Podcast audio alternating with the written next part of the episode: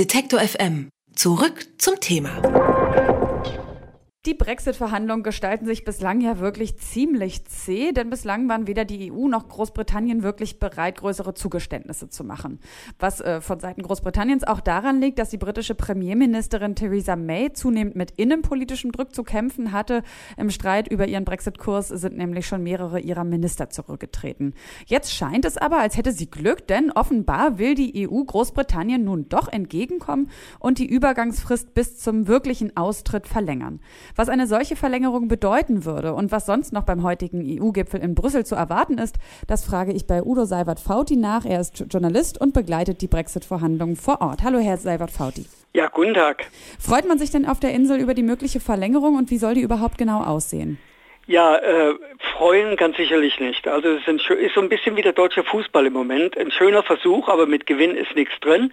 Äh, man könnte sagen, ein schöner Versuch der EU, die äh, Briten ein Jahr länger in der EU zu halten. Aber aus britischer Sicht ist dies keineswegs akzeptabel.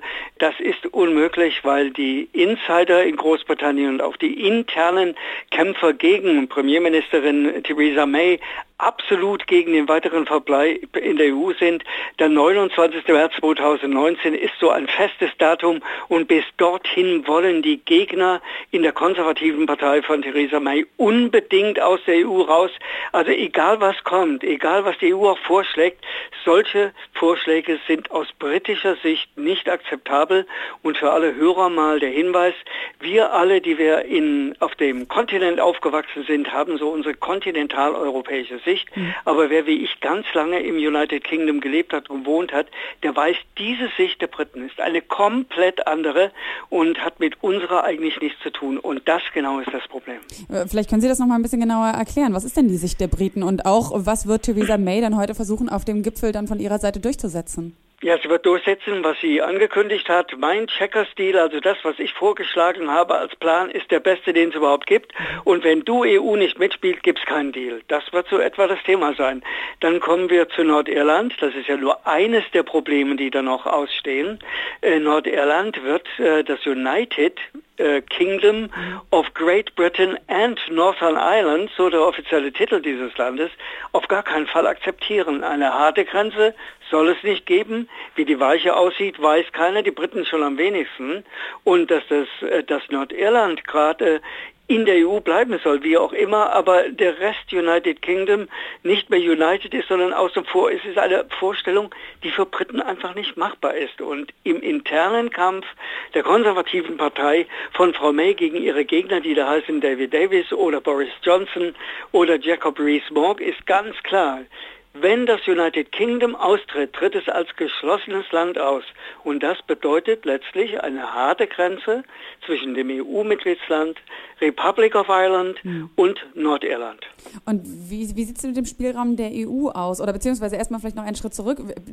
Die EU wünscht sich ja nun offensichtlich also selbst die Verlängerung.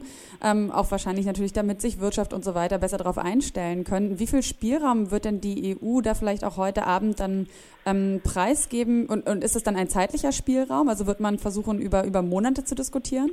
Also ich denke mal, die EU wird diesen Vorschlag heute Abend nochmal auf den Tisch legen und dann wird man gespannt warten, was denn nun Frau May mitbringt. Äh, das, was ich aus britischen Medienkreisen höre, heißt das Ablehnung. Mhm. Und äh, was die Briten dann auf den Tisch legen, äh, kein Mensch weiß es. Am wenigsten die Briten anscheinend selber. Ich war gerade bis Montag fünf Tage in London unterwegs und war sehr erstaunt, dass man immer noch nicht weiß, was man eigentlich machen möchte.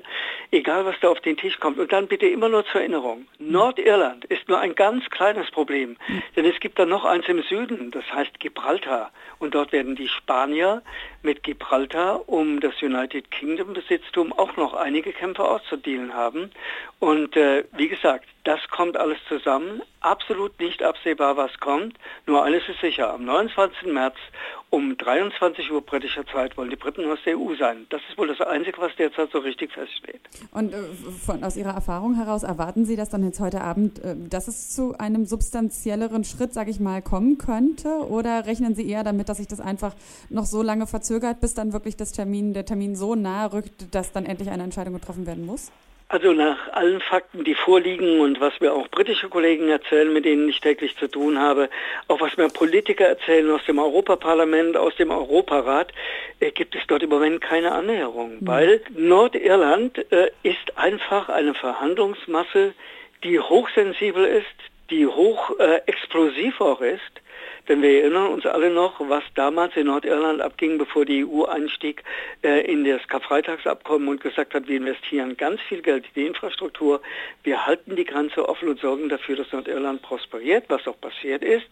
Aber mit dieser Verhandlungsposition und bitte alle, die zuhören, sollten immer wissen, es gibt da zehn Abgeordnete aus Nordirland, die Frau May bezahlt hat mit mhm. einer Milliarde Pfund äh, für Nordirland, dass sie ihre Macht in London sichern. Und diese Leute sind die knallharten Protestanten, die mit äh, einem Aufweichen einer Grenze in Zukunft nichts zu tun haben wollen. Die sind klipp und klar mit der Meinung, ich gebe das wieder, was die DUP einem ständig erzählt, wenn das United Kingdom aus der EU austritt, tritt es als Gesamtheit aus und dazu gehört auch Nordirland. Punkt aus Ende. Also es äh, versprechen zähe Verhandlungen weiterhin zu werden. Vielleicht passiert auch äh, gar nichts oder zumindest erstmal noch gar nichts. Das Einzige, was sicher ist, ist, der Brexit rückt näher. Er wird kommen. 163 Tage sind es noch. Und heute startet in Brüssel ein weiterer EU-Gipfel, der diskutieren kann oder soll, äh, wie dieser Brexit aussehen soll. Über die aktuellen Entwicklungen in den Verhandlungen habe ich mit dem Journalisten Udo Seiwert-Fauti gesprochen. Vielen Dank. Alle Beiträge, Reportagen und Interviews können Sie jederzeit nachhören im Netz auf detektor.fm.